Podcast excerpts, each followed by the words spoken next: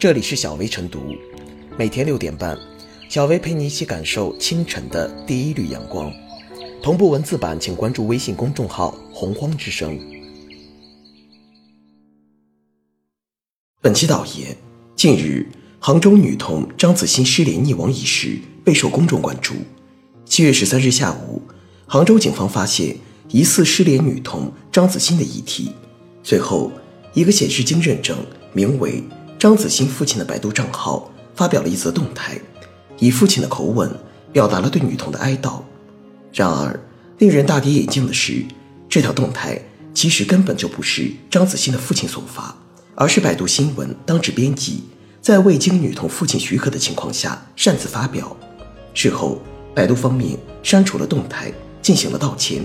发表动态的编辑也被解聘。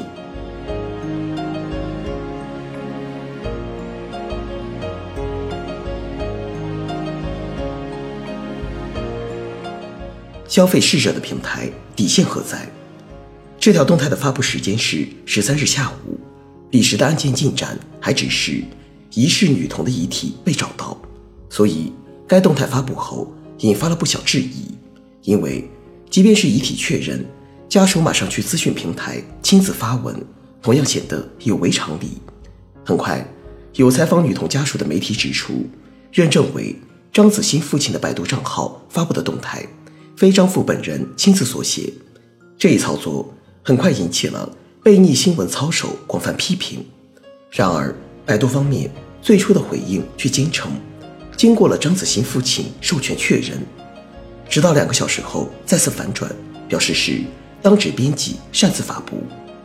这段穿插在女童悲剧中的插曲，之所以激起民愤，是因为它让外界再度看到了。对逝者失去底线的新闻消费。事实上，女童被带走到和家属失联，再到两租客捆绑衣服自杀，杭州女童案由于整个案情存在着诸多疑点，备受外界关注。其中的悬疑色彩为一些自媒体创作打开了空间，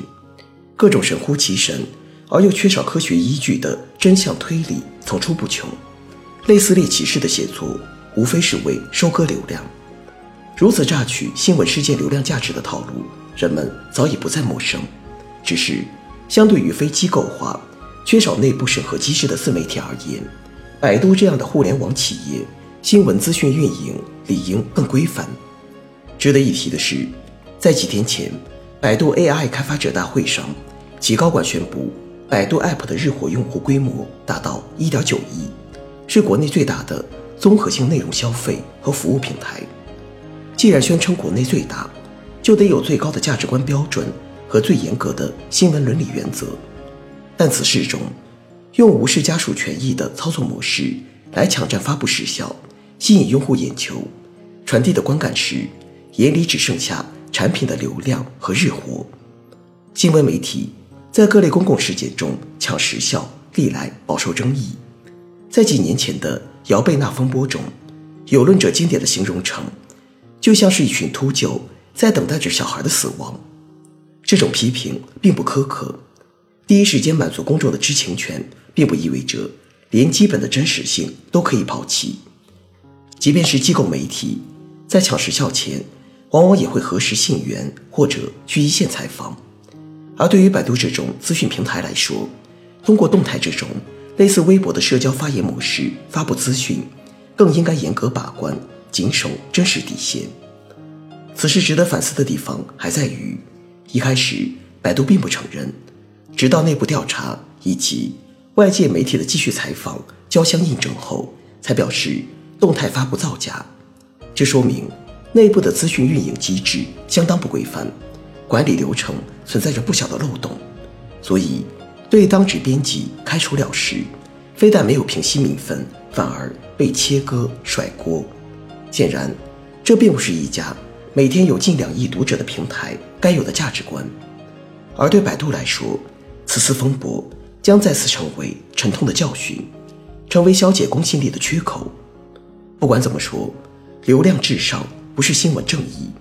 任何资讯平台如果没有和用户体量相匹配的新闻操守，迟早会被舆论的口水所淹没。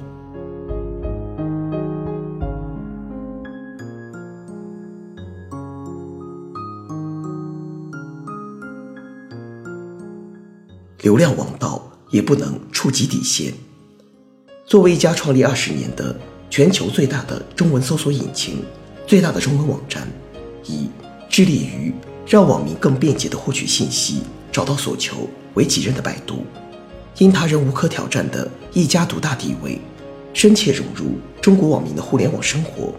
的确给无数网民获取信息带来了极大便利，服务了很多人。理应受到人们的感谢和尊敬才对。然而，在以张子欣父亲的名义发布最新动态后，短时间内就遭到大量网民的质疑乃至口诛笔伐，显然并非偶然。从备受争议的竞价排名，到屡见不绝的虚假广告，再到前几年的魏则西事件，可以说，正是在一次又一次的流量、营收与社会公共准则的失衡累积中。给公众留下了负面的印象，以致在不久前的李彦宏参加工程院院士遴选演讲遭遇泼水事件中，都未能得到公众的更多支持。事发后，百度宣布，当值编辑严重违反百度新闻管理规定，在向子欣家人和用户表达抱歉和愧疚的同时，对负责编辑予以立即开除，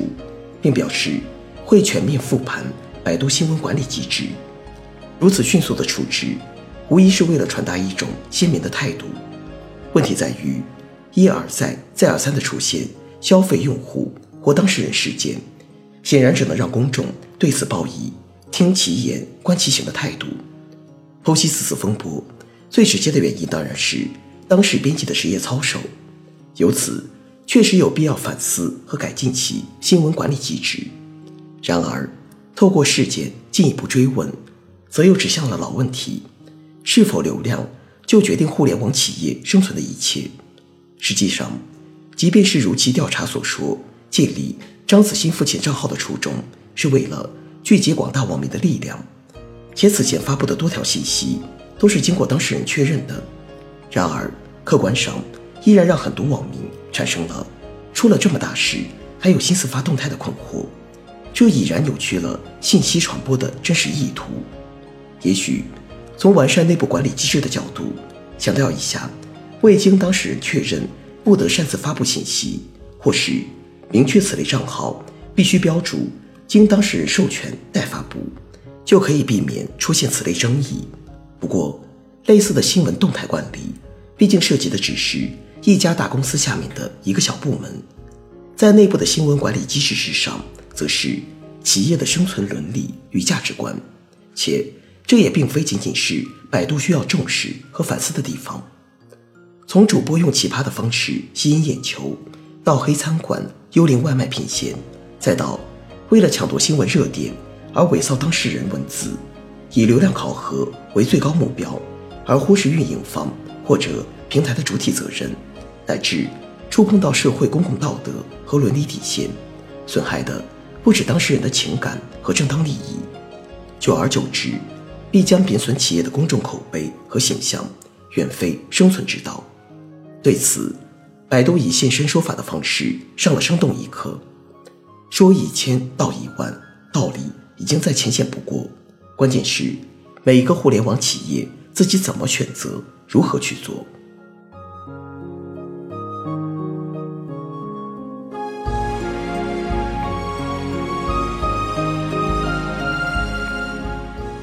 最后是小梅复言，失联女童的命运多日以来受到各方关注，一条不合时宜的动态，足以引起网友对女童父亲的强烈误解，也会给沉浸在悲痛中的女童家人带来意外的麻烦，造成更多伤害。在当今的媒体环境下，流量先行的观念不断蔓延，越来越多的网络媒体和自媒体为求其求快，往往忽略对事实的求证。要改变媒体行业的现状，就要有强烈的制度约束作为保障。对于不实信息的源头，应以法律法规的形式提高其行为成本，以降低其违法违规倾向。对于信息发布平台，也要明确企业的主体责任，以令其对相关信息进行更严格的审核，对相关人员进行更完善的筛选和培训。